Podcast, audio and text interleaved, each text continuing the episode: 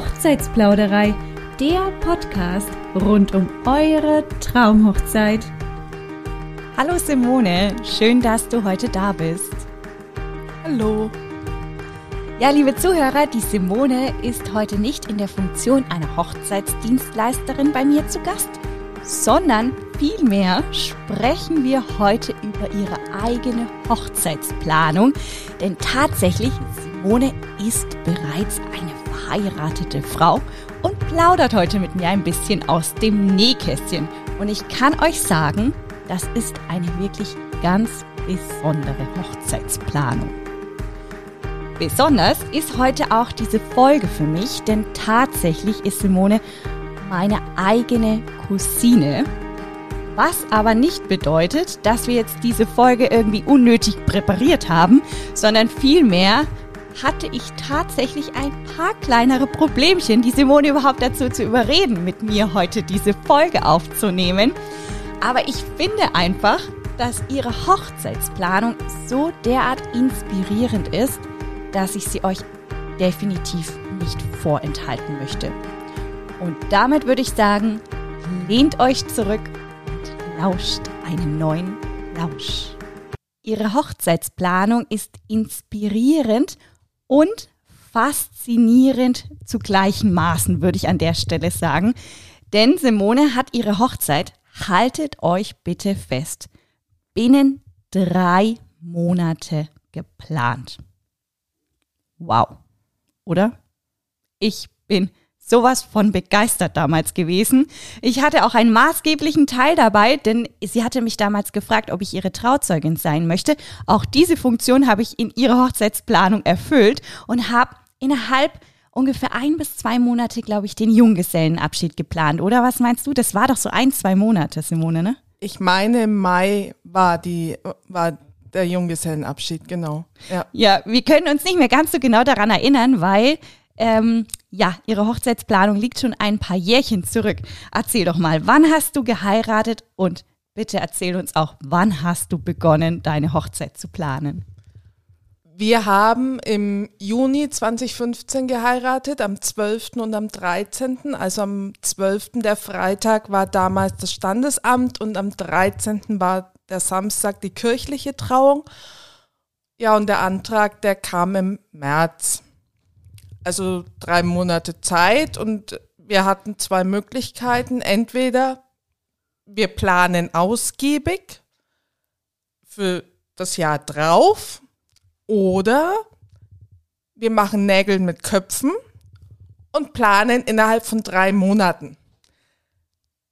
Da wir zu dem Zeitpunkt schon eine Tochter hatten, die war schon ein halbes Jahr alt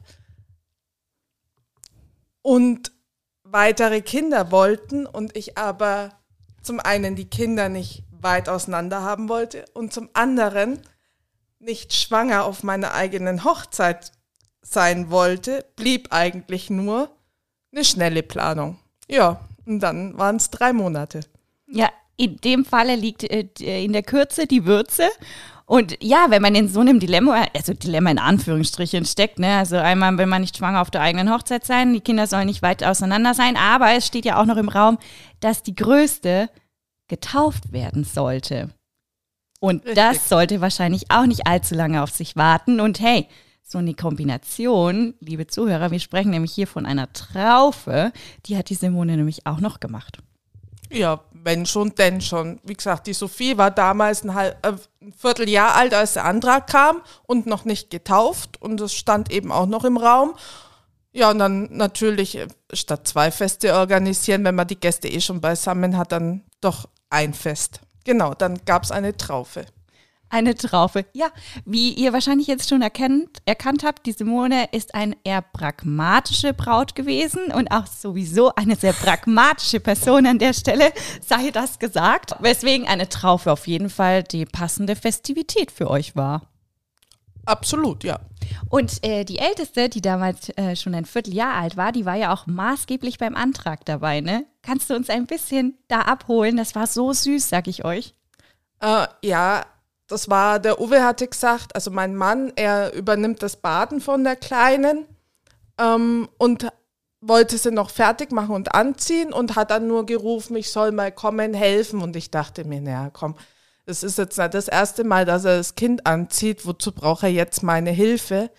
Ja, und dann lag die Kleine in ihrem Body auf dem Wickeltisch fix und fertig und ich dachte mir, ja, ist doch alles gut, bis ich gelesen habe, dass auf dem Body stand, willst du meinen Papa heiraten? Ja. Ist das nicht süß? Oh Mann, ich finde solche Anträge immer total knuffig, wenn sie halt so zu Hause so intim, so heimelig sind und dann in der Familie bleiben. Also finde ich immer eine ganz, ganz zauberhafte Sache auch. Es gibt halt so unterschiedliche Facetten ne, einer Hochzeitsplanung. Die ganz intime, schnelle Planung, kleiner Kreis, aber auch bis hin zu großen Hochzeiten, zu großen Anträgen, zu großen Worten. Aber man sollte halt immer schauen, was für einen selbst am besten passt. Und für Simones Typ war einfach diese Planung phänomenal gut.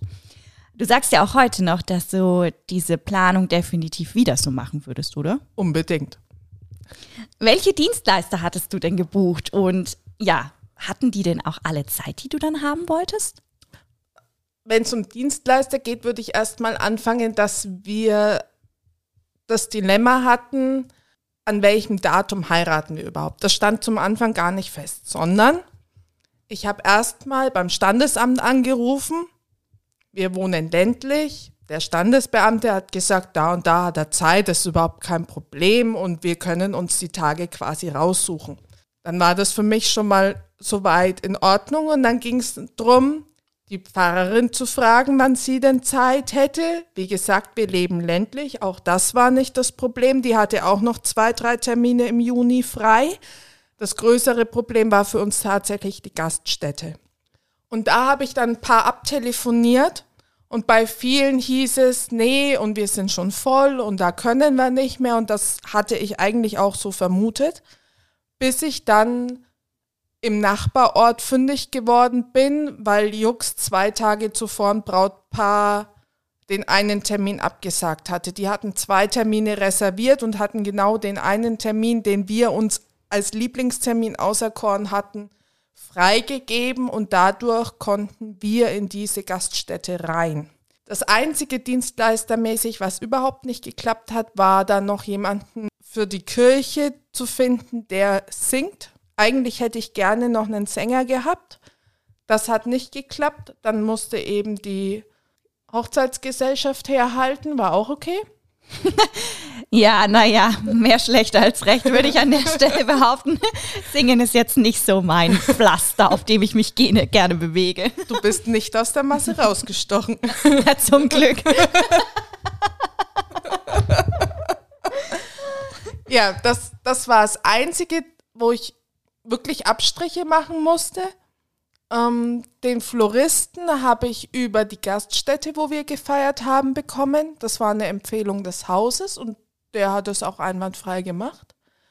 Und eine Fotografin, ähm, ja, das ist aus dem bekannten, aus dem entfernten Bekanntenkreis eine Fotografin gewesen. Die hatte glücklicherweise an dem Samstag auch noch nichts vor und kam dann und hat unsere Hochzeitsbilder noch mitgemacht. Für ja. Freitag und Samstag hat die das beide Tage gemacht? Nein, nur der Samstag. Am Freitag hatten wir keinen Fotografen. Keinen Fotografen, aber sonst irgendjemanden dabei, der, also Floristik oder hattet ihr da jemanden? Die Floristik hat der gleiche Florist gemacht wie auch am Samstag, weil ich hatte zwei Brautsträuße, einen fürs Standesamt passend zum Kleid und einen für die kirchliche Trauung. Aber ansonsten war nicht viel, weil die das Standesamt damals war wirklich nur Mittag oder am späten Vormittag das Standesamt und dann Mittagessen mit den Eltern und Trauzeugen und danach haben wir das auch wieder aufgelöst, weil die Feier war ja dann am Samstag. Genau. Genau. Was hattet ihr mit dem DJ? Also hattet ihr am Samstag einen DJ? Ja, wir hatten am Samstag auch einen DJ. Auch an den bin ich über die Empfehlung der Gaststätte gekommen. Hm. Und ein, wer hat deine Haare und dein Make-up gemacht? Hattest du da jemanden? Ja, das war meine Friseusin. Also zu der ich eigentlich die Haus und gehe. Hof. Genau, mhm. richtig. Ah ja, und die hat auch am, Sam am Freitag deine Haare gemacht? Nein, das hast du gemacht, wenn du dich erinnerst. Ach, was? Wirklich? Ja. Entschuldigt, das habe ich mich jetzt. Ich habe mich wirklich jetzt gerade nicht daran erinnert. Habe ich die gemacht? Ja. Himmel. Ja, da haben wir. Mensch, ihr könnt mich ab sofort auch für Herrn Make-up buchen. Da Das war gut, wir, aber nicht so gut. Nein, wir haben zwei Stunden gebraucht, um die Haare ständig auf und wieder neu zu machen. Ah ja, okay, gut. Also ihr könnt mich nicht Keine für Herrn Make-up buchen. Keine Empfehlung an der Stelle. Maximal fürs Standesamt, aber nicht für die große Feier. Sag mal, warum habt ihr eigentlich eine kirchliche Trauung gemacht? Also war das so, war das sonnenklar damals noch? Ich meine, wir reden hier von vor sechs Jahren, 2015, das liegt sechs Jahre zurück. War das damals noch gang und gäbe, dass man in die Kirche geht, weil ihr ländlich, also weil ihr ländlich auch wohnt? Oder gab es da eigentlich schon die Idee von einer freien Trauung? Nein, eine freie Trauung war für uns nie Thema. Ähm, mein Mann kommt aus einer hochchristlichen Familie, von dem her war es da schon mal gesetzt und auch mir war die Kirche eigentlich schon immer wichtig. Also ich war selber als Jugendliche aktiv in der Kirche und von daher stand es eigentlich immer fest, dass wir kirchlich heiraten. Das stand nie zur Diskussion. Habt ihr denn eigentlich die gleiche Konfession auch? Das ist vielleicht auch noch eine interessante Frage für unsere Zuhörer, weil ich habe da schon oftmals von so Problemen zwischen, naja, du weißt schon, Evangelien und den Katholiken gehört. Nein, haben wir nicht. Der Uwe ist Katholik und ich bin evangelisch getauft. Wir haben dann evangelisch geheiratet, weil die Protestanten sind da ja immer etwas aufgeschlossener. Aber mein Mann musste tatsächlich mit mir im Vorfeld, ja, auch das haben wir zeitlich noch untergekriegt, ähm, zum katholischen Pfarrer, um zu beurkunden, dass wir unsere Kinder doch im katholischen Glauben erziehen werden, auch wenn wir evangelisch heiraten. Nein, jetzt hör auf. Ernsthaft? Natürlich, du musst das. Da muss man, muss man was unterzeichnen auch? Natürlich. Himmel. Und dass die Ehe gültig ist und nicht getrennt, äh, nicht geschieden werden darf und, und, und, und, und. Ja. Wir wurden, wir wurden vom katholischen Pfarrer aufgeklärt, bevor wir uns trauen lassen durften, wenn du so möchtest. Himmel. Wie im Mittelalter ungefähr. Ein bisschen. Und hättet ihr in der katholischen Kirche euch trauen lassen dürfen oder wäre das absolut nicht möglich gewesen? Doch, ich glaube schon. Das wäre auch gegangen. Aber die katholische Kirche, Ist da etwas spießiger, ja, sagen wir es so. die- altmodischer. Ja. Danke. Etwas, ähm, ja, zurück in Konservativer. konservativer. Genau, drücken wir es ganz zärtlich aus. An der Stelle. Wie hast du denn, sag mal, dein Brautkleid ausgewählt? Hattest du zwei verschiedene Outfits für Standesamt und für ähm, die Kirche oder hattest du ein Outfit? Wie bist du da vorgegangen? Ich hatte zwei. Ähm, fürs Standesamt, da bin ich tatsächlich mit meinem Mann einkaufen gegangen ähm, und hatte auch ein farbiges Cocktailkleid an. Ähm, und das kirchliche oder das Kleid für die kirchliche Trauung, ähm, es war ganz witzig. Da hatte eine Freundin von mir, hatte zwei, drei Jahre zuvor geheiratet und hatte mir Bilder von ihrer Hochzeit gezeigt. Und ich habe nur zu ihr gesagt, wo hast du dein Kleid her? Weil es mir vom Stil her sehr gut gefallen hat. Und dann meinte sie, sie kann nur Lilly Brautmoden empfehlen und sie war da und ist da sofort fündig geworden und war alles super. Und in dem Augenblick stand für mich fest, in den Laden muss ich auch. Ja, dann habe ich dich mitgenommen. Daran kann ich mich übrigens an der Stelle auch erinnern. Nicht so wie an die Haare. deine Schwester und meine Mama. Und dann sind wir in diesen Laden eingefallen und haben, ich weiß es gar nicht mehr, waren es fünf, sechs Kleider im Vorfeld ausgesucht und ich wusste genau, in welches ich zuerst rein möchte. Und das hatte ich an und wollte es anlassen und habe gesagt, das ist es. Ja. Und wir saßen alle drei da und hatten unseren Sekt in der Hand und so weiter und so fort und waren da voller Euphorie und Vorfreude auf das, was jetzt hier alles kommen wird. Und wir hatten ja so viele Kleider zur Auswahl und tralala. Und Simone kommt aus der Kabine raus. Ihr könnt es euch nicht vorstellen. Sie stellt sich hin und sagt, das kaufe ich, das ist mein Kleid. Uns ist allen die Kinnlade runtergefallen. Wir haben sie angeschaut. Das kannst du uns nicht antun, das kannst du nicht machen, Himmel. Also uns nicht antun, in Anführungsstrichen. Ne? Aber wir waren halt total geflasht. Aber auch hier kommt halt Simones Pragmatismus wieder sehr deutlich hervor. Da braucht man nicht unbedingt lange Zeit, um eine Überlegung anzustellen oder eine Entscheidung zu fällen. Simone sieht was. Simone sagt ja zu diesem oder jenem, kauft das und entscheidet sich sofort. Auch das, liebe Bräute, ist absolut legitim, weil ihr könnt euch ja nicht vorstellen, wir haben nämlich tatsächlich, also Simone hat an der Stelle dieses Kleid auch wirklich gekauft. Du bist, glaube ich, nochmal in zwei, drei andere Kleider geschlupft, aber schlussendlich hast du dieses Kleid gekauft. Ja, ich hatte ja euch dabei. Ich durfte ja das Kleid nicht einfach mitnehmen. Ne? Sowohl du als auch meine Mama waren da ganz laut ausziehen, nächstes anprobieren. Ihr wolltet nur euren Sekt trinken, gibt's zu. Ja, der war halt noch nicht alle. Was sollen wir denn da machen? Da können wir nicht einfach aus dem Laden wieder rausstolzieren, weißt du? Also, das ging nicht, nein. Also ja. ja, wir hatten noch ein paar mehr Kleider an. Genau. dann habe ich noch zwei, drei angezogen und zum Schluss mein erstes nochmal. Und dann war die auch überzeugt, dass das erste passt und dass ich das durchaus nehmen darf. Genau. Und zack, war es eingetütet. Wie sieht denn das aus? Also hattest du deines Kleid, ich kann mich echt nicht mehr richtig dran erinnern, aber hattest du das Kleid von der Stange gekauft, also vom Laden, ein Abverkauf von dem Laden oder war das ein bestelltes Kleid, das extra geliefert wurde nochmal?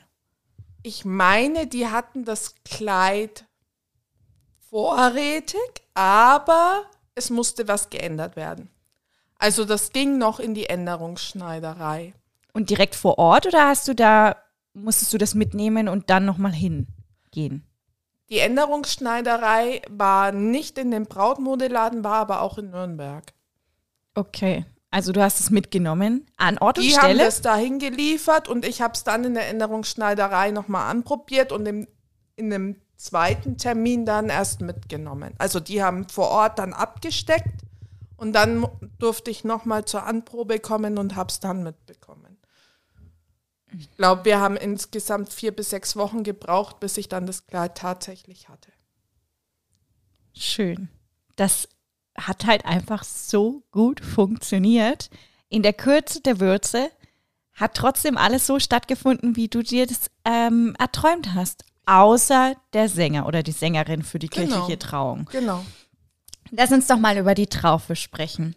Hast du denn an der Stelle Tipps und Tricks für uns, wenn jetzt äh, Zuhörerinnen sind, die sich das Gleiche für ihre Familie wünschen?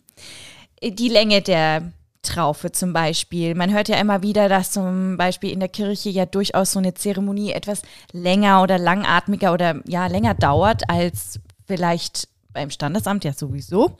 Aber dadurch, dass ja dann nochmal ein Kind getauft wird, werden ja noch mal weitere Minuten dazu genommen.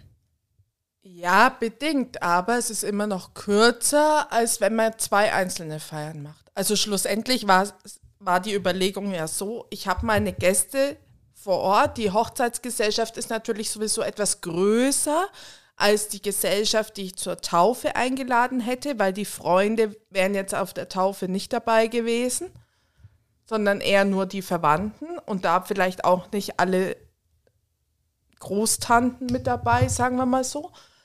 Ähm, von der Zeremonie selbst muss ich sagen, ja, es war länger als eine Trauung als solche, aber das hat vielleicht 10, 15 Minuten ausgemacht, die Taufe, weil es war eine Predigt. Es sind ja dann keine zwei Predigten, sondern es bleibt bei einer Predigt und das Kind wird halt noch zusätzlich gesegnet und getauft. Aber das waren vielleicht zehn Minuten. Mehr. Mehr. Also die, Ta die Taufe wurde vollzogen an, am, im Anschluss an die Trauung, oder? Genau, genau. Und was gibt es zu beachten bei Taufpatin und Trauzeugin? Ich meine, hey, die Trauzeugenamt habe ich ja selbst inne gehabt, aber bei der Taufpatin, also muss man irgendetwas beachten, irgendwelche Formalitäten oder ähnliches? Ja, die Taufpaten müssen in der Kirche sein. Das ist das Einzige, was wichtig ist. Ohne Taufpaten keine Taufe. Doch, du kannst, du kannst auch ohne Taufpaten taufen. Ach, du meinst in der Kirche, dass sie, ach so, den. Kirchenmitglied. Äh, mhm, Kirchenmitglied meinst du. Ach so, ich dachte jetzt was anderes. Niemanden gedacht. Mhm. nehmen, der jetzt. Der ausgetreten ist. Okay.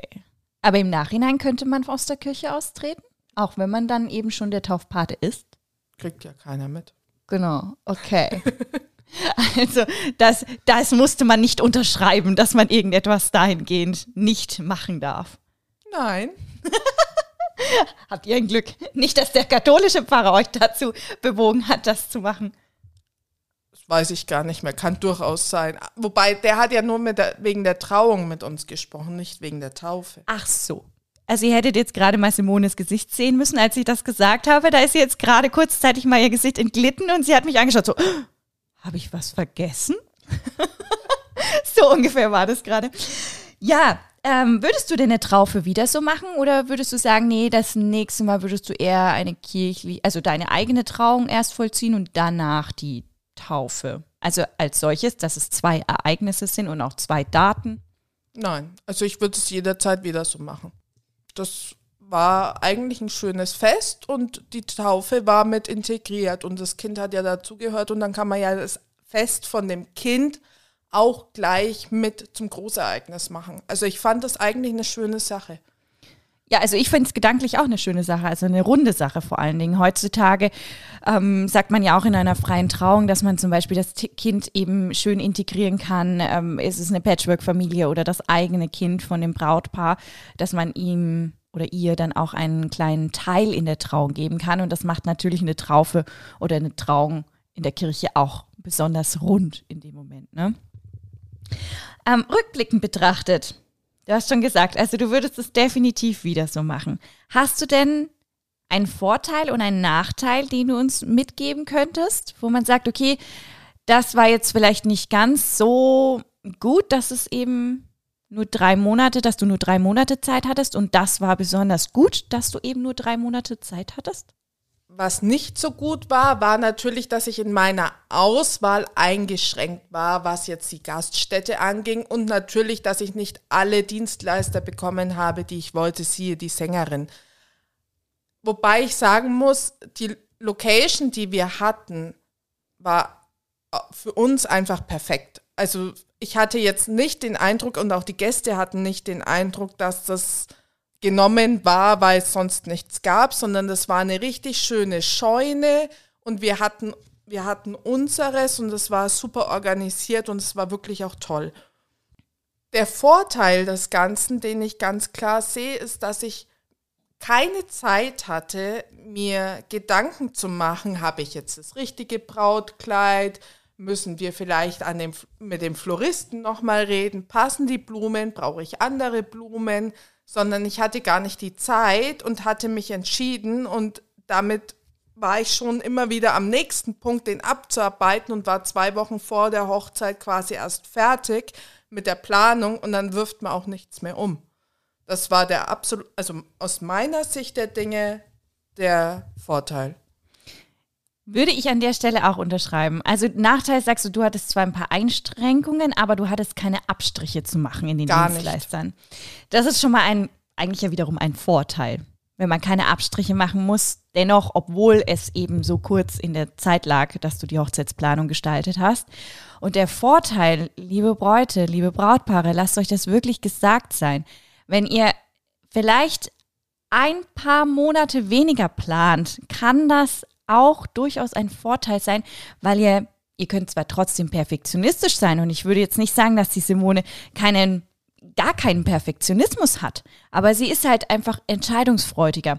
Und gerade wenn ihr als liebe Brautpaare nicht so schnell Entscheidungen treffen könnt, dann würde der Zeitfaktor euch vielleicht in die Karten spielen, in dem Moment, dass man sagt, ich habe jetzt nicht mehr so viel Zeit, ich kann mir nicht fünf Dienstleister vom gleichen Gewerk anschauen, also fünf Fotografen oder ähnliches, sondern ich habe jetzt einfach zwei und unter den beiden entscheide ich mich, weil ich sie im Vorfeld schon so ausgewählt habe, dass ich auch wirklich diese beiden dann kennenlernen möchte. Und das wiederum ist ein Vorteil in eurer Hochzeitsplanung.